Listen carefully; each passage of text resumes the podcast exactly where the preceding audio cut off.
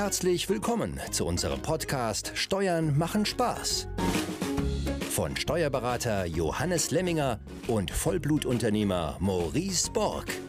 Wir zeigen dir in unserem Podcast mit Witz, Charme und Melone, wie du deinen Weg aus der Steuerhölle in den Steuerhimmel finden kannst. Mach dich bereit und starte jetzt mit deinen eigenen Steuern durch. Viel Freude und Erfolg mit unserem Podcast Steuern machen Spaß. Vor allem die, die du nicht bezahlen musst.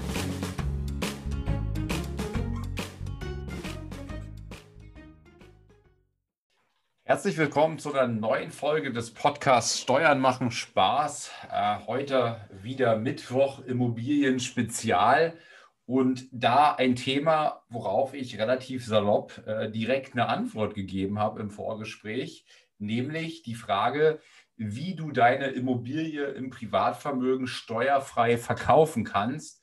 Und aus mir kam im ersten Gedanken rausgeschossen, na nach zehn Jahren. Ähm, Warum, Johannes, ist das dennoch für dich eine Folge wert? Gibt es noch zahlreiche weitere Möglichkeiten offensichtlich, weil die Zuhörer, die uns kennen, wissen ja, dass unsere Folgen bekanntlicherweise nicht nur zwei Minuten dauern. Ja, vielleicht machen wir ja mal eine Ausnahme zu den fünf Minuten fertig. nee, äh, ja, also erstmal herzlich willkommen, Maurice, und herzlich willkommen, liebe Zuhörer. Ähm, warum diese Folge? Ich habe es dir ja gerade gesagt, Maurice, wir haben im Moment auch durch die steigenden Immobilienpreise, äh, ja, Land unter, äh, Land hoch und Land unter, nee, wie heißt das? also von Nord bis Süd und Ost bis West in ganz Deutschland letztendlich, äh, immer mal wieder Anfragen, äh, dass die Immobilie verkauft werden soll und natürlich innerhalb der zehn Jahresfrist. Ähm, und viele denken, da gibt es gar keine Möglichkeit.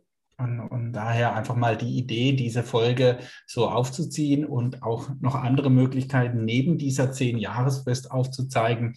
Aber wir gehen auch selbstverständlich kurz auf die zehn-Jahresfrist ein. Ähm, da haben wir ja schon eigene Podcast-Folge Nummer 10 gedreht oder aufgenommen. Ähm, aber hier auch einfach nochmal kurze Zusammenfassung dann sollte die Folge dann nicht lieber heißen, wie du innerhalb der zehn Jahresfrist am besten verkaufst? Ja, könnte man auch äh, machen, aber ich habe die zehn Jahresfrist jetzt hier bewusst nochmal mit aufgenommen, mhm. äh, damit man da einfach, ich sag mal, eine runde Folge hat und, und nachher nicht äh, die Podcast-Folge 10 anhören muss, äh, wenn man die zehn Jahresfrist in Anführungszeichen jetzt gar nicht großartig kennt. Aber Johannes, die Zuhörer sollen möglichst viele Folgen von uns hören. Ja, das machen sie hoffentlich trotzdem. Weil es, es, macht ja auch Spaß. okay. Ähm, ich glaube, der erste Punkt, wenn man mal da rangeht, ähm, an diese Fragestellung zu versteuerndes, zu versteuernder Gewinn ist ja grundsätzlich, wie errechnet sich überhaupt ein Gewinn einer Immobilie? Ja, also das ist ja auch deswegen wichtig, weil man das natürlich im Vorfeld auch selber mal überschlagen kann. Äh, okay. Da braucht man, braucht man ja nicht gleich zum, zu einem Berater gehen, sondern ja, man weiß, okay, ich will eigentlich die Immobilie verkaufen, aus welchen Gründen jetzt auch immer.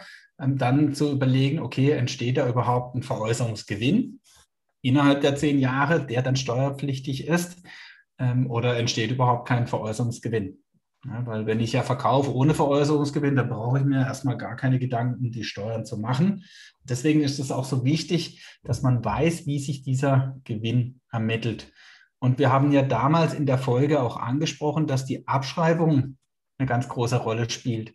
Wenn ich also eine Immobilie habe, die ich vermiete, dann mache ich ja Abschreibung geltend.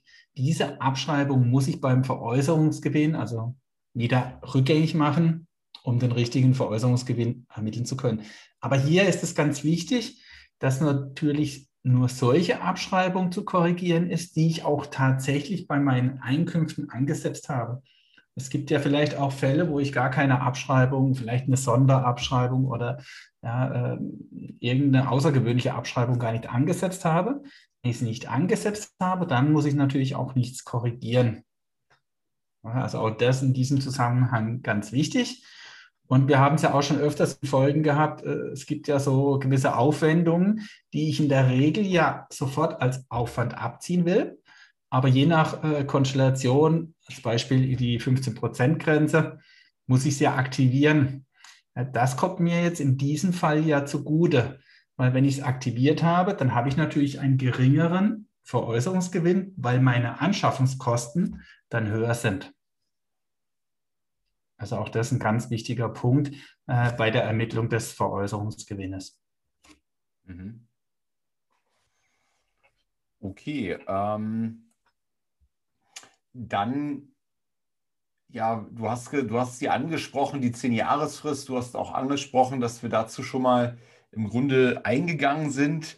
Äh, vielleicht noch mal in so einer Kurzfassung auf die 10-Jahresfrist. Welche ähm, ja, welche Dinge gibt es zu beachten, was diese Zehn-Jahresfrist angeht? Also hier ist halt grundsätzlich entscheidend, wann die Unterschrift unter den Vertrag gemacht wurde. Also nicht, wann äh, Nutzen und Lasten von, von dem Grundstück übergehen, sondern wirklich, wann der Notartermin war und die Unterschrift drunter gesetzt wurde. Und da wirklich diese zehn Jahre einzuhalten. Ähm, und, und dann haben wir in der Folge ja einige Beispiele gebracht, äh, wo das halt äh, gefährlich ist, dass ich die zehn Jahre noch gar nicht erreicht habe. Ja, also da dann unbedingt die Podcast-Folge Nummer 10 anhören, äh, Maurice, damit wir hier auch Streams generieren. Ähm, aber ansonsten diese zehn Jahre, ja, grundsätzlich relativ einfach. Ja, Nochmal, um vielleicht auf den Veräußerungsgewinn einzugehen. Ja, ich habe einen Veräußerungspreis ja, den ich habe, als Beispiel 500.000 und meine Anschaffungskosten waren halt 400.000, dann denkt man halt grundsätzlich, ich habe 100.000 Veräußerungsgewinn und da ist es dann wichtig, die Abschreibung nochmal dazu zu rechnen. Auf der anderen Seite darf ich aber, ne, wie gerade angesprochen, wenn ich Anschaffungskosten, äh, anschaffungsnaher Aufwand hatte, den ich aktivieren musste, auch kürzen bei meinem Veräußerungsgewinn. Und natürlich darf ich auch sonstige Werbungskosten abziehen. Ne? Das kann alles Mögliche sein. Äh, ich sage mal klassisch so die, die Maklerkosten, wenn ich über einen Makler verkaufe, Notarkosten. Äh, ganz wichtig auch die Vorfälligkeitsentschädigung, wenn ich ja ein Darlehen nachher zurückbezahle und Vorfälligkeitsentschädigung bei meiner Bank bezahlen muss. Und äh, was auch noch zu beachten ist, wenn meine wenn mein Verkaufspreis nachher gar nicht ausreichend ist, um mein Darlehen vollständig zurückzuführen, dann darf ich die Zinsen, die ich dann später auch noch bezahle, sind dann nachträgliche Werbungskosten bei Vermietung und Verpachtung. Ja, also das gibt es durchaus öfters, dass das Darlehen in der vollen Summe gar nicht zurückbezahlt werden kann. Äh, oftmals dann, wenn ich natürlich innerhalb der zehn Jahresfrist äh, verkaufe und hohe Steuern bezahlen muss, äh, und, und somit äh, mein Erlös gar nicht reicht, um das Darlehen zurückzubezahlen. Also das ist ganz wichtig, dass man da daran denkt, dass man dann in den kommenden Jahren die Schuldzinsen, die ich hier noch bezahle, steuerlich abziehen darf.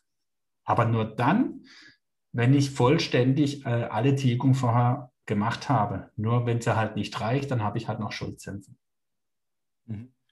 Für mich war der wichtigste Punkt, der, den ich, der mir vorher nicht klar war, ist das mit der Abschreibung. Also, dass ich eben die, die Abschreibung nochmal mit draufrechnen muss. Ne? Ja, also das ist äh, natürlich der größte Faktor in vielen Fällen, weil die je nach äh, Anschaffungswert natürlich nicht unerheblich ist. Ja, wenn du 2% pro Jahr abschreibst und du hast halt für eine Million eine Immobilie gekauft, äh, dann bist du halt bei 2% gleich bei 20.000 Euro fünf Jahre wären dann schon 100.000 Euro. Das heißt, du hast 100.000 Veräußerungsgewinn, wenn du die Immobilie nach fünf Jahren auch wieder für eine Million verkaufst. Und, und das ist halt so, ähm, man verkauft eine Million und man verkauft eine Million. Letztendlich habe ich keinen Veräußerungsgewinn, äh, wenn ich halt da die Abschreibung äh, nicht rückgängig machen müsste. Aber das ja. ist halt so die Gefahr. Ja, wieder die Anmerkung hier, ne? Also eine Million auf äh, Gebäude, ne? Nicht auf äh, Gesamtwert, weil mich hat es ja mal als Investor von Immobilien in Berlin so hart getroffen, dass eben ähm, ja, äh, 20 Prozent nur auf Gebäude zugeschrieben wurden. Und dann bricht man natürlich, äh, dann ist die Abschreibung deutlich kleiner. Ne? Ja, und, und es gibt auch noch, ne, was viele auch nicht kennen, eine Ausnahme, wenn ich das Grundstück ich habe das Grundstück vielleicht schon vorher und baue dann irgendwann darauf ein Gebäude. Entscheidend für die 10 Jahresfrist ist das Grundstück. Also ich habe das Grundstück jetzt vielleicht 2005 gekauft, äh, ja, 2009 ist jetzt ein besseres Beispiel, und 2015 baue ich darauf, dann kann ich aber 2019 steuerfrei verkaufen, ja, weil entscheidend Anschaffungszeitpunkt des Grundstückes. Also auch das ähm, ein Ausnahmetatbestand der zehn Jahresfrist. Also hier wäre ich dann beim Gebäude innerhalb der zehn Jahre. Trotzdem äh, habe ich hier keinen Veräußerungsgewinn zu versteuern, weil ich mit dem Grund und Boden außerhalb der zehn Jahresfrist wäre. Okay. Ähm, gut, ja, dann das nochmal. Also wie gesagt, da gibt es eine Folge für.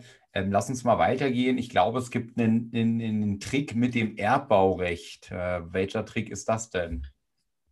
Also beim Erbbaurecht, also der Trick, ich, ich würde ihn jetzt auch gar nicht unbedingt empfehlen. Ich habe ihn jetzt in dieser Podcast-Folge einfach mal drin, damit man es mal gehört hat. Ja, ähm, da ist die Besonderheit auch in der Regel nur unter Ehegatten, dass wenn du jetzt äh, ein Grundstück hättest ähm, und du würdest jetzt an diesem Grundstück äh, deiner Ehefrau das Erbbaurecht bestellen, und deine Ehefrau baut darauf dann ein Haus und verkauft dieses Haus innerhalb ja, der zehn Jahre. Normalerweise würde dann Veräußerungsgewinn auf das Gebäude entstehen. Hier entsteht es aber nicht, ja, weil das Erbbaurecht hier die zehn Jahresfrist nicht mit dem Gebäude läuft. Ja, das ist hier die Besonderheit. So, du kannst dann, wenn die zehn Jahre halt auch noch nicht vorbei sind, auch bei dem Grundstück, dann wird das Grundstück steuerpflichtig, aber das Gebäude nicht. Ja, das ist hier die Besonderheit. Aber sehr mit Vorsicht zu genießen, ja, weil das Finanzamt, äh, ob das das ähnlich sieht, ja, da ist noch gar keine endgültige Entscheidung getroffen. Und letztendlich ist das auch eine Gestaltung, weil, ja, wenn ich ja gerade mit dem Grundstück spielen kann, was ich gerade erwähnt habe, dass ich das Grundstück vorher schon habe, dann kann ich natürlich nur diese zehn Jahre abwarten und trotzdem innerhalb, auch wenn der Ehemann das Gebäude selber herstellt, dann steuerfrei verkaufen, auch innerhalb der zehn Jahresfrist. Also das ist ja immer eine Gestaltung, wo Grundstück oder Grund und Boden und Gebäude auseinanderlaufen. Wir müssen immer begrifflich aufpassen. Grundstück heißt grundsätzlich Grund und Boden und ein Gebäude. Man spricht an, in der Regel von einem bebauten Grundstück. Also wenn wir jetzt von Grundstück sprechen, dann meinen wir immer beides, Grund und Boden plus Gebäude. Weil viele denken, Grundstück äh, ist einfach Grund und Boden. Aber beim Grundstück gehört in der Regel das Gebäude dazu. Okay. Ähm, ich glaube, also lassen wir das, das, das, diesen, diesen Trick in Anführungszeichen mal weg. Ich glaube, der, der häufigste Case oder die häufigste Option ist doch, wenn ich jetzt überlege, ich meine, bei mir könnte das ja auch durchaus denkbar sein, so wie die Immobilienpreise hier in Berlin jetzt die letzten zwei Jahre gestiegen sind, ich glaube um 39 Prozent oder so etwas, ja. Ähm, äh, da könnte es ja durchaus denkbar sein, auch an einen, an einen Verkauf zu denken. Ähm, und der, die gängigste Praxis ist doch wahrscheinlich, dass ich eben in, dieser, in diesem Zehn-Jahres-Zeitraum, wenn ich jetzt plane, ich meine, ich habe die Dinger zum Beispiel vor zwei Jahren gekauft, die Wohnung, und ähm, ja, will jetzt irgendwie das, den, an, den, an den Gewinn, an den höchstmöglichen Gewinn kommen, dass ich jetzt im Grunde nochmal in eine dieser Wohnungen zum Beispiel einziehe ähm, und durch den Einzug im Grunde diese, diese Fristen verändere. Ist das die Haupttaktik? Genau, das ist die Haupttaktik und auch wirklich ja eine Gestaltung, die sehr oft auch genutzt werden kann. Ja, also es geht hier immer um die Eigennutzung, weil bei der Eigennutzung gelten dann ganz andere Zeiträume. Also da bin ich mal die zehn Jahre, das brauche ich dann gar nicht mehr beachten. Es geht nur darum, wie ich es schaffe, deine Immobilie im Beispiel jetzt eigen zu nutzen. Und natürlich könntest du jetzt, wenn du eine Wohnung nimmst, die du vermietet hast, ja, ähm, aufgrund von Eigennutzung kannst du ja dann auch dementsprechend den Mietvertrag kündigen und dann würdest du einziehen und da ist dann entscheidend im Jahr des Verkaufs und in den beiden Jahren davor selbst genutzt, wobei das Jahr in der Mitte ein vollständiges Jahr sein muss. Und das ist ja dann wieder das Beispiel, du kannst einziehen Dezember 19 und du kannst dann steuerfrei verkaufen im Januar 21. Also theoretisch kannst du am 31. Dezember einziehen, ja, dann das ganze Jahr äh, Eigennutzung und im am 1. Januar kannst du die Wohnung steuerfrei verkaufen. Ja, also das ist komplett äh, steuerfrei. Und hier gibt es auch schon äh, Urteile, dass es unschädlich wäre, wenn du im Veräußerungsjahr noch kurzfristig vermietest. Ja, weil entscheidend, und, und das ist ja genauso beim, beim Einzug ja auch, wenn du jetzt Ende Dezember einziehst, dann ist die Wohnung ja vorher auch vermietet. Äh, das spielt aber gar keine Rolle, weil in dem Jahr, wo du einziehst, entscheidend ist das Zwischenjahr. In dem darfst du nicht vermieten. Mhm. Also hier komplett Eigennutzung. Und dann hast du den 1. Januar, bist du auch noch selbst drin. Und dann würdest du kurzfristig vermieten und dann in dem Jahr aber auch noch verkaufen. Dann wäre diese Vermietung nicht mal schädlich für deinen steuerfreien Verkauf. Also konkretes Beispiel in meinem Case, ich würde jetzt dieses Jahr am 31, also ich würde meinem Mieter, meine, meinen WG-Mietern Bescheid sagen, so Jungs, bis, bis 30.12. bitte einziehen, äh, ausziehen, am 31.12. kommt der Papa ähm, und der Papa zieht dann am 31.12. ein, ähm, lebt dort ein Jahr mit der Mama, also in 2022 und am 01.01.2023 ziehen wir wieder aus und vermieten das in 2023 erst einmal und verkaufen dann in 2023. Das wäre der Case. Wobei es natürlich auch wenig Sinn macht, vermietet zu verkaufen. Unvermietet kriegt man viel mehr, aber so, so würde es funktionieren, ne? Ja, das ist ja immer der Einzelfall, weil es kann ja sein, dass du versuchst dann irgendwann ab Januar die Wohnung zu verkaufen ja, weil du wieder ausgezogen bist, weil du jetzt eine andere schöne Wohnung gefunden hast ähm, und, und du bekommst die halt aus welchen Gründen auch immer nicht gleich verkauft, äh, dann kannst du natürlich diesen Zeitraum trotzdem nutzen, dass du ja vielleicht halt kurzfristig vermietest. Auch das wäre ja äh, ein, ein, Case, also gar nicht äh, langfristig, sondern ja, es kann ja auch eine kurzfristige Vermietung sein. Es könnte jetzt dein Papa sein, der da auch zur Miete drin ist. Ob da muss man auch aufpassen, ob unentgeltlich oder entgeltlich spielt beim Papa oder bei der Mama keine Rolle. Ne? Also auch wenn du jetzt unentgeltlich an deinen Papa vermietest, äh, weil du deine Wohnung halt noch nicht verkaufen kannst, äh, dann wäre das grundsätzlich natürlich keine Eigennutzung. Also da auch äh, höllisch aufpassen. Eigennutzung betrifft letztendlich dich selber oder deine steuerlichen Kinder. Aber dein Papa, ja, das ist halt nicht dein steuerliches Kind, wird nicht dir als Eigennutzung zugerechnet.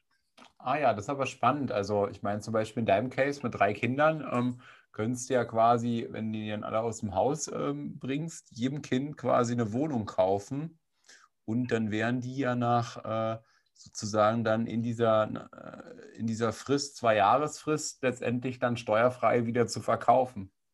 Ja, also das äh, kann auch wirklich eine steuerliche Gestaltung sein, dass ich eine Studentenwohnung, also die kaufe ich noch nicht mal meinen Kindern, sondern die kaufe ich mir selber eine Studentenwohnung, ja, das kann ja auch Berlin sein, Freiburg oder Heidelberg, es gibt ja ganz viele Studentenstädte. Da kaufe ich eine Studentenwohnung. Meine Kinder lasse ich dann dort steuerfrei, äh, steuerfrei sage ich schon, ähm, entgeltlos, also ohne Bezahlung wohnen. Und dann wird es mir als eigen. Ist dein Lieblingswort, ja, ist dein Lieblingswort, Johannes, steuerfrei. Deswegen fällt es immer wieder in dein, in dein Wortschatz. ja, wenn du es gar nicht sagen willst, aber es ist einfach dein Lieblingswort. Aber das gefällt dir auch besser, oder? Als äh, theoretisch und kommt drauf an. ja, bei mir ist es ja das absolute Lieblingswort. Ja. okay, ja, also das kann wirklich eine Gestaltung sein, dass du eine Studentenwohnung kaufst für deine Kinder. Äh, dein Kind wohnt dort äh, ohne Miete ähm, und diese Ent ohne Entgeltnutzung wird dir als Eigennutzung zugerechnet. Aber da wirklich aufpassen, das gilt nur bis zum 25. Lebensjahr. So lang ist dein Kind ein steuerliches Kind. Wenn dein Kind jetzt länger studiert, äh, dann funktioniert das nicht mehr, weil du dann keine Eigennutzung mehr hast. Also da äh, wirklich aufpassen, weil viele denken dann, hey, ich konnte dann danach verkaufen, aber das Kind hat halt bis 28 studiert, durchaus möglich. Äh, und dann will man die Wohnung verkaufen, es sind aber keine zehn Jahre dazwischen und dann ist die aber ganz normal steuerpflichtig. Mhm. Ähm, zur zwei, zwei Jahresfrist, ist da alles gesagt oder ist da noch eine Ergänzung, ein Hinweis? Ja, also da gibt es natürlich auch äh, Dinge, wann beginnt ne, äh, eigene Wohnzwecke. Also auch das ganz äh, entscheidend, weil beginnt letztendlich schon mit dem Bezug. Also du kannst auch äh, mehrere Wohnungen nebeneinander haben. Ja, also auch hier, weil es ist danach entscheidend, wann findet denn eigentlich äh, der Wechsel statt, wann, ab wann zählt die Eigennutzung. Ähm, und da ist jetzt nicht entscheidend, dass du deinen Lebensmittelpunkt ja, oder deine familiäre, persönliche Verhältnisse in, in der anderen Wohnung hast, spielt gar keine Rolle. Ja, also auch hier äh, kann das manchmal je nach Frist natürlich entscheidend sein. Mhm. Und was auch ganz wichtig ist, äh, wenn du äh, in, in der er im Erbfall oder in der Schenkung, also wenn du jetzt eine, eine, Wohnung oder eine Immobilie unentgeltlich bekommst, äh, dann wird die Nutzung, so wie sie vorher war, dir als Erben angerechnet. Ähm, und das kann natürlich auch bei der Eigennutzung sein, wenn diese Wohnung vorher selbst genutzt wurde vom Erblasser, dann wird es dir auch als Erbe angerechnet. Also auch hier greift es. Das gilt übrigens auch bei der 10-Jahresfrist. Wenn, wenn dein äh, der Erblasser schon die Immobilie länger als zehn Jahre hat, dann könntest du diese Immobilie sofort steuerfrei verkaufen, wenn du sie erbst oder halt geschenkt bekommst. Mhm. Also auch hier äh, sind immer äh, wieder, gerade in solchen Erbfällen, natürlich Gestaltungen möglich. Mhm. Und jetzt hast du hier noch einen Punkt, da steht Sondertatbestand. Achtung, alles groß geschrieben. Das erinnert mich so ein bisschen an die Bundeswehr. Wenn da jemand Achtung geschrien hatte, musste immer alle irgendwie die aufstehen und die Hacken zusammenschlagen. Ähm, Einlage in Betriebsvermögen. Warum ist denn da so ein großes Achtung, Johannes? Also du bist schon wieder einen Schritt weiter als ich, aber ich habe jetzt gedacht, hey, wo, wo, bist du schon beim Sondertatbestand? Weil ähm, ist ja auch nochmal entscheidend, eigene Wohnzwecke. Ne? Das hört sich ja so einfach an. Ähm, aber auch da gibt es halt äh, Fallen. Also eigener Wohnzweck ist natürlich, wenn, wenn du alleine bist, ja, aber natürlich auch deine komplette Familie zählt dazu. Das müsste ja grundsätzlich nicht so sein. Es zählt aber auch, wenn du gemeinsam mit einem Dritten, ja, der mit deiner Wohnung eigentlich gar nichts zu tun hat, äh, in dieser Wohnung wohnst, dann wird es trotzdem sind es trotzdem eigene Wohnzwecke. Und ganz entscheidend, auch das ist eine, äh, manchmal eine tolle Gestaltung bei Immobilien. Es geht auch gar nicht darum, ob du drin wohnst, sondern sie muss dir nur zur Verfügung stehen. Das heißt, du darfst sie nicht vermieten, ja, aber du kannst sie jederzeit nutzen. Das ist so äh, der Klassiker, wenn du ja, so eine ähm, ja, doppelten Haushalt hast. Mhm. Äh, dann hast du eine Wohnung, ja, was weiß ich, in Hamburg und das ist dein doppelter Haushalt, weil du halt da öfters hinfährst. Und, und das gilt ja voll als Eigennutzung, wenn du sie natürlich in der Zeit, wo sie leer steht, nicht vermietest. Ja, also auch hier äh, natürlich extrem aufpassen, weil wenn du sie halt kurzfristig vermietest, auch über Airbnb oder wie auch immer, äh, dann gilt es natürlich nicht mehr. Ja, dann hast du dieses, diese Eigennutzung, diese Selbstnutzung ja, dementsprechend äh, nicht mehr.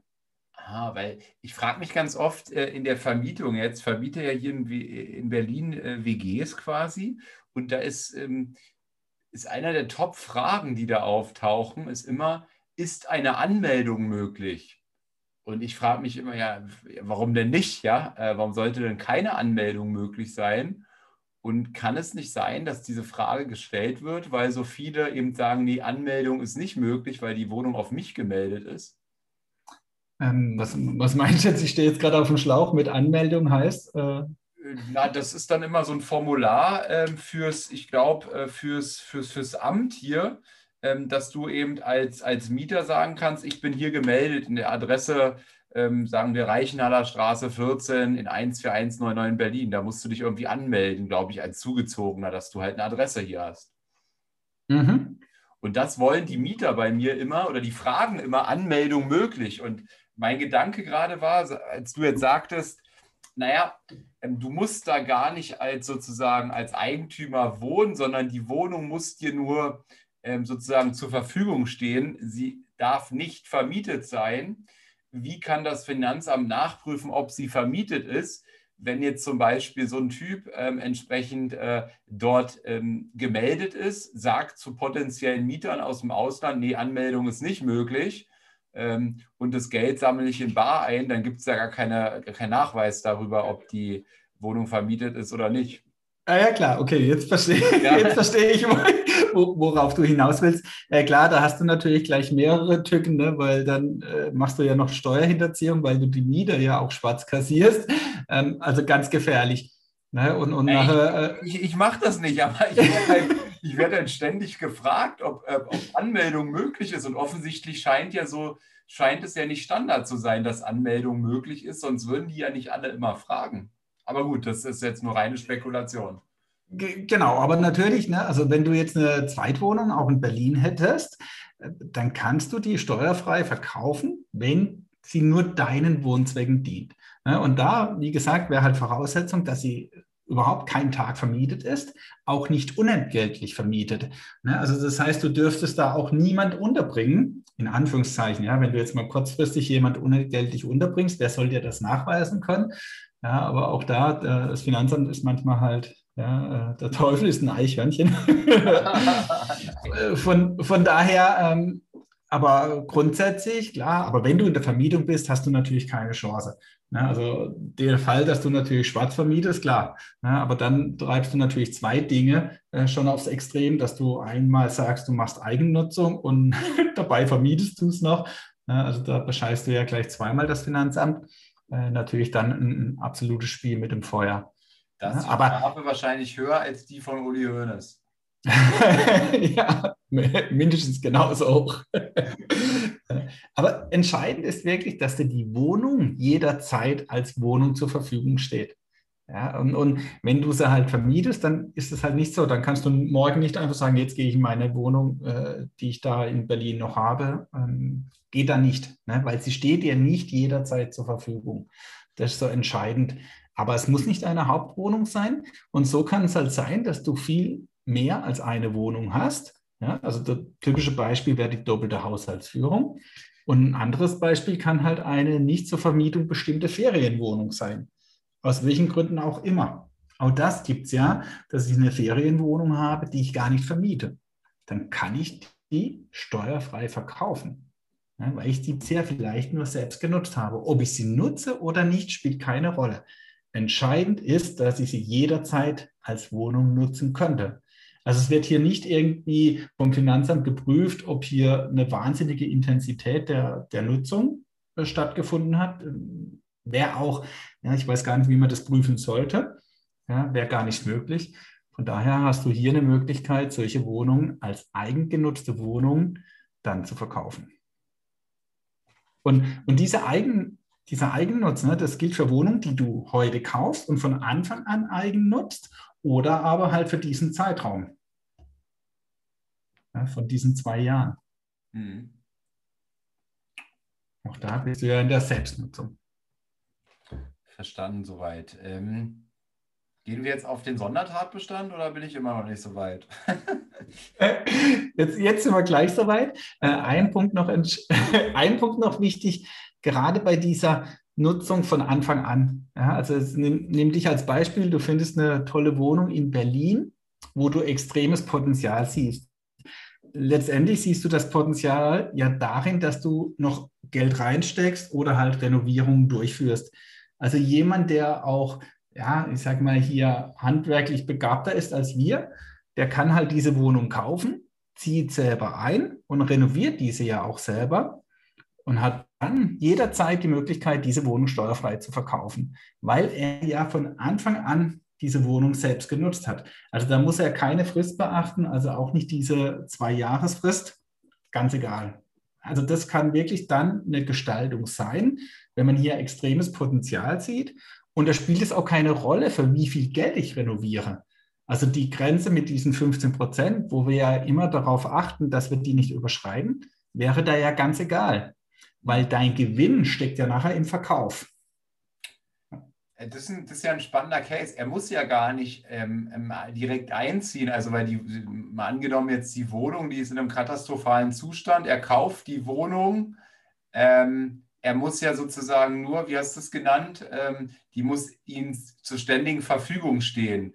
Und da er in diese Rumpelkammer noch nicht einziehen will, ähm, renoviert er die ja erstmal. Also er muss ja nicht während der Renovierung da drin wohnen, ja, sondern renoviert sie erst und es wäre ja wieder ein schöner Case, wenn er die zum Beispiel im Dezember kauft eines Jahres, Dezember 20 kauft, im 21 macht er die Renovierung und 22 am, Januar verkauft er.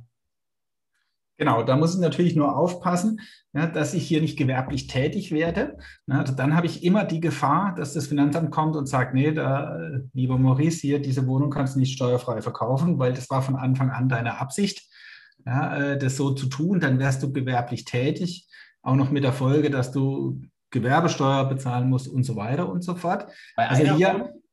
ja, also es kann dir auch bei einer Wohnung passieren. Ach, krass, okay da gibt es ja die grundsätzlich die drei Objektgrenze, die sagt, dass wenn du halt innerhalb von fünf Jahren mehr als drei Wohnungen verkaufst, dann bist du gewerblich tätig. Aber das ist ja nur ein Indiz. Wenn du es von Anfang an vorhattest, gewerblich tätig zu werden, in Anführungszeichen, also die Wohnung zu kaufen, zu renovieren und wieder zu verkaufen, ne, dann sind wir so typischer Fix, äh, Flix und Flip oder Fix und Flip Deal im Privatbereich und der wäre natürlich voll steuerpflichtig. Ah, ja. und, und da hilft dir nachher auch die, die Eigennutzung nicht, weil dann aus Finanzamt unterstellt, ja, du hast es von Anfang an so gewollt. Also, und, und das ist natürlich manchmal ein, ein, ein Grau, eine Grauzone, ein Grenzbereich, ja, weil es kann sich ja die Umstände ändern. Ja. Du hattest vor, diese Wohnung auch immer zu nutzen und hast dann halt festgestellt nach der Renovierung, ah, ne, ist jetzt doch nicht mein Ding.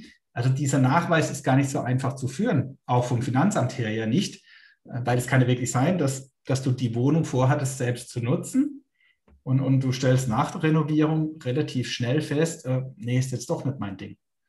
Und, und dann verkaufst du die mit einem guten Gewinn, weil sie plötzlich ganz anders aussieht als bei dir. Ähm, ja, also sehr schwierig.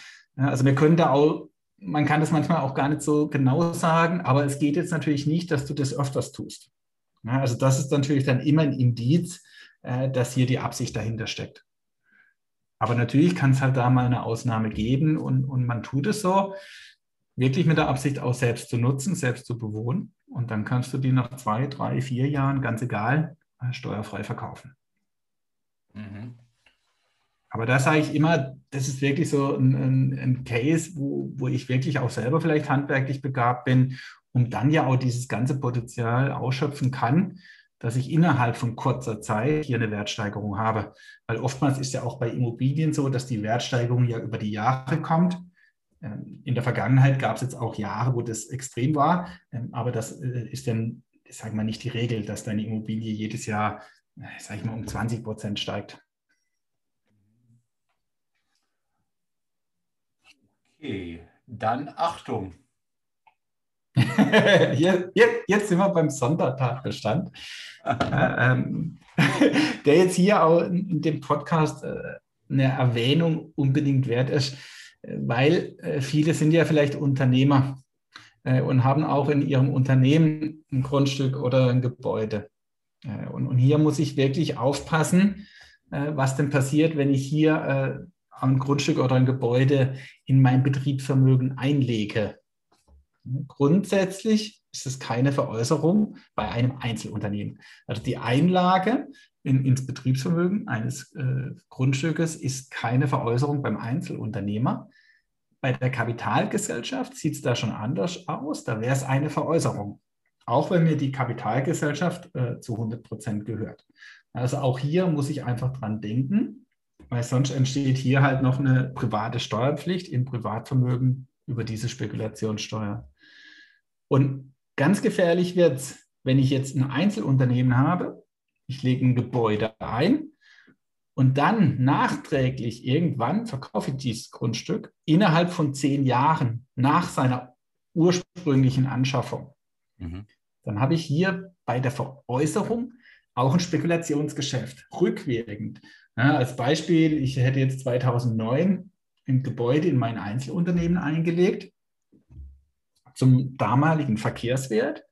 Ich habe das Gebäude 2008 angeschafft. Das Gebäude hat schon eine Wertsteigerung vielleicht in diesem einen Jahr gehabt. Spielt jetzt mal keine Rolle. Ich lege es ein zu dem Wert und ich verkaufe es jetzt aber innerhalb von zehn Jahren, also 2008 hätte ich es gekauft und ich verkaufe jetzt meinen Betrieb. Ich verkaufe vielleicht auch meinen kompletten Betrieb mit diesem Gebäude. Deswegen ist das manchmal so gar nicht offensichtlich, dass ich hier noch im privaten Veräußerungstatbestand bin, verkaufe jetzt 2015 meinen kompletten Betrieb, dann wird 2015 festgestellt, oh, Achtung, 2008 ursprünglich das Gebäude gekauft.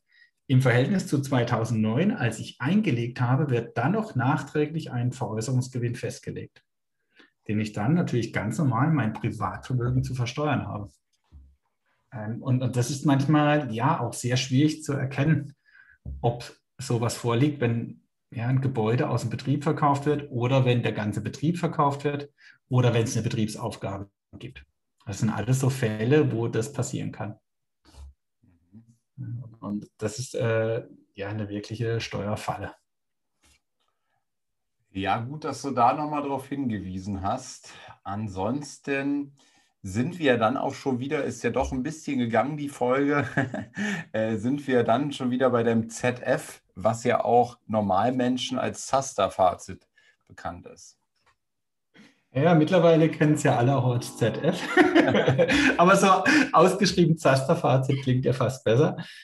Ja, also es ist einfach wichtig, ja, wenn immer wenn man daran denkt, ein Grundstück ja zu verkaufen, äh, dass das nie kurz kurzfristig und vorschnell erfolgen soll, sondern dass man sich wirklich Gedanken macht, was habe ich für Konsequenzen, wenn ich das verkaufe. Ja, vielleicht ist es ja steuerfrei, aber ich weiß es gar nicht hundertprozentig, weil die zehn-Jahresfrist äh, auch einfach manchmal seine Tücken hat. Äh, und dann kommt einfach das große Erwachen, wenn ich irgendwas verkaufe und ich denke, es war steuerfrei und plötzlich klopft das Finanzamt an die Tür und hier bin ich immer, also hier habe ich gar keine Chance, weil der Verkauf, den ich ja notariell beurkunden muss, automatisch beim Finanzamt landet. Also wenn ich es nicht merke, dass es steuerpflichtig ist als Verkäufer, das Finanzamt merkt es auf jeden Fall, weil die haben schwarz auf weiß den Vertrag vor sich liegen. Also ich komme da gar nicht raus. Ähm, und in dem Moment, wo ich halt beim Notar war, ist das Kind in den Brunnen gefallen. Ich kann das da nicht mehr ändern. Ich habe da eine Unterschrift getätigt, ja, und es gibt einen Käufer und einen Verkäufer ja, da, da kann ich nichts mehr dran drehen. Ja, und oftmals, und, und das vergisst man einfach, gibt es halt Gestaltungsmöglichkeiten, ja, mit dieser Eigennutzung, mit dieser Selbstnutzung, vielleicht ja auch in Gestaltung von Kindern, äh, dass man das dann nutzt. Und manchmal ist es einfach noch sinnvoll, vielleicht ja doch noch zu warten und die Immobilie weiter zu vermieten, äh, um dann erst nach der 10-Jahresfrist zu verkaufen. Aber das ist natürlich immer extrem individuell. Naja, ich, stelle mir jetzt noch einen Fall vor. Ähm, sagen wir mal, es ist jetzt Jahr vier, ja, und ähm, ich weiß, dass ich irgendwie perspektivisch jetzt Geld brauche, Ver Vermögen brauche, zum Beispiel, um mir ein Eigenheim anzuschaffen. Ja, ich will mir jetzt den, den Traum eines Eigenheims äh, äh, verwirklichen. Ich habe jetzt hier meine fünf Wohnungen, ähm, die sind meinetwegen jetzt alle so im Jahr vier. Und jetzt habe ich ja im Grunde die Option, die, die, die, die, die, die, die, der Marktpreis ist auch enorm hm, gestiegen. Okay, jetzt könnte ich die natürlich verkaufen, dann muss ich das Ganze, den ganzen Gewinn auch noch versteuern. Oder ähm, jetzt ist meinetwegen Dezember und ich würde sagen, zu meinem Mieter, 30.12. ist Auszug, ja, ähm, da ist vorbei. Und mache quasi jetzt ab 31.12. Eigennutzung, aber ich, ich wohne da gar nicht, weil mir die Wohnungen zu klein sind. Ähm, das heißt, ich wohne da gar nicht, aber ich habe ja dann diesen Fall Eigennutzung und hätte jetzt sozusagen keine Miete im gesamten Jahr, also ein Tag in 2021, das gesamte Jahr 2022 und zum ersten oder zum zweiten ersten könnte ich ja dann verkaufen.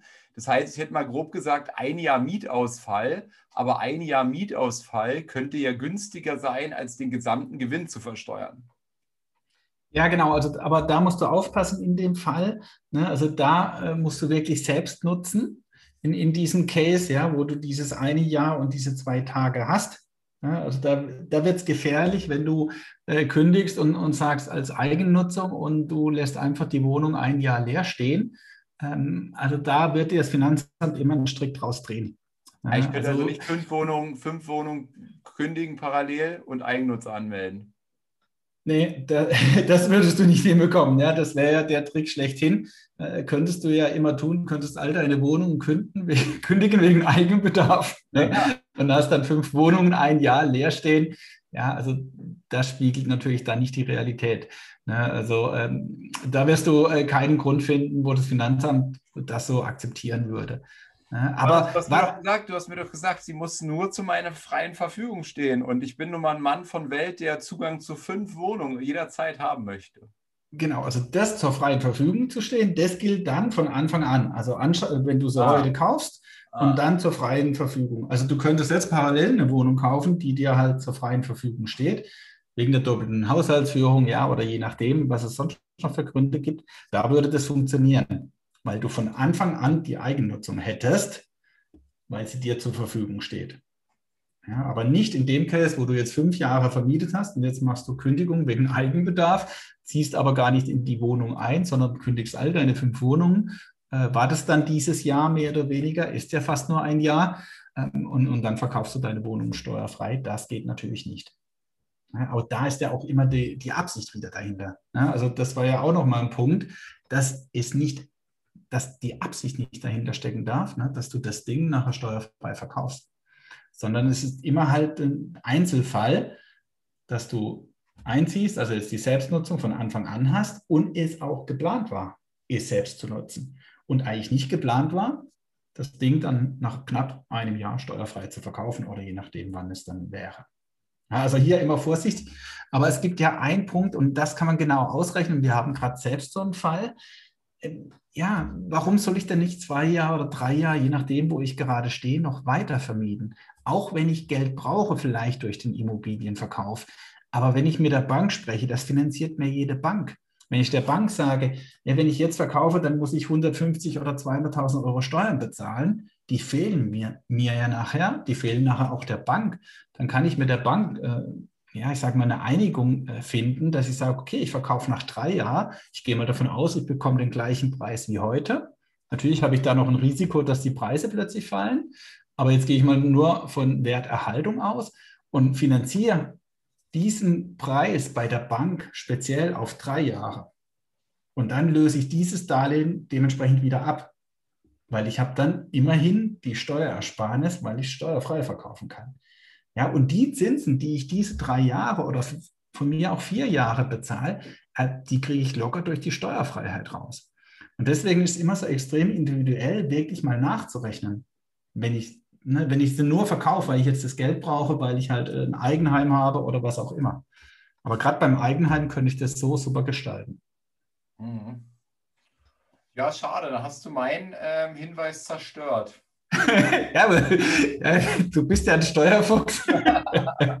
ich habe schon vorher damit gerechnet, äh, dass die Frage kommt. Aber klar, das äh, wäre natürlich eine super schöne Gestaltung. Ne, dann wäre ich ja fast äh, bei Immobilien in der einjährigen Spekulationsfrist, wenn ich das so tun könnte. aber wie gesagt, ne, im, im, im, Worst Case bist du immer durch die, die Absicht, ne, ähm, mach dir nachher nochmal einen Strich durch die Rechnung und natürlich auch wieder extrem individuell gegenüber dem Finanzamt ist. Ja, und wenn das natürlich so realitätsfremd wäre, ja, funktioniert nicht. Ja, ja. Ja, gut, dann war das nochmal ein guter Hinweis, jetzt diese Absichtsbetonung. Ne? Ähm, ähm, zu, zum Ende hin nochmal. Und ja, Johannes, dann äh, besten Dank. Äh, ich komme dann auf dich zu, wenn ich verkaufen will. Ist aber nicht der Fall derzeit. ja, what's ab, wenn der einer ganz viel Geld bietet. ja. Deswegen, also es ist, ja, äh, und manch einer hat halt Angst, dass die Immobilienpreise fallen. Ne? Aber wie gesagt, wir haben gerade diesen aktuellen Fall und da geht es einfach darauf, einfach mal auszurechnen, okay, was passiert denn, wenn ich jetzt mehr Geld von der Bank aufnehmen muss im ersten Step, aber im zweiten Step dann verkaufen kann nach zehn Jahren. Ja, also da brauche ich gar nicht rechnen. Die Zinsen, die ich da bezahle, die, die kriege ich nachher locker ja raus wenn ich die zehn Jahre verstreichen lasse. Hm. Gut, dann Johannes, besten Dank. Ähm, und wann hören wir wieder voneinander? Am Sonntag, weißt du schon, zu welcher Folge? Ja, am Sonntag gibt es einen Steuerhack äh, zur Krankenversicherung. Also unbedingt einschalten und äh, diese Podcast-Folge anhören. Zur privaten Krankenversicherung? Zur privaten Krankenversicherung, genau. Alles klar. Dann, Johannes, bis dahin und euch auch noch einen schönen Abend, schönen Morgen, schönen Mittag, schöne Nacht, je nachdem, welche Uhrzeit bei euch ist. Genau, Hauptsache ihr hört den Podcast. Ne? Also, ciao. Dann ciao. Hat hier jemand an der Uhr gedreht? Ist es wirklich schon so spät? Ja, ihr Leute, wir machen Schluss für heute. Aber keine Sorge, wir kommen wieder und dann schalte ein, wenn es wieder heißt, Steuern machen Spaß. Und vor allem die, die du nicht bezahlen musst. Es hat dir gefallen? Dann nimm dir eine Minute Zeit und unterstütze uns mit einer Bewertung.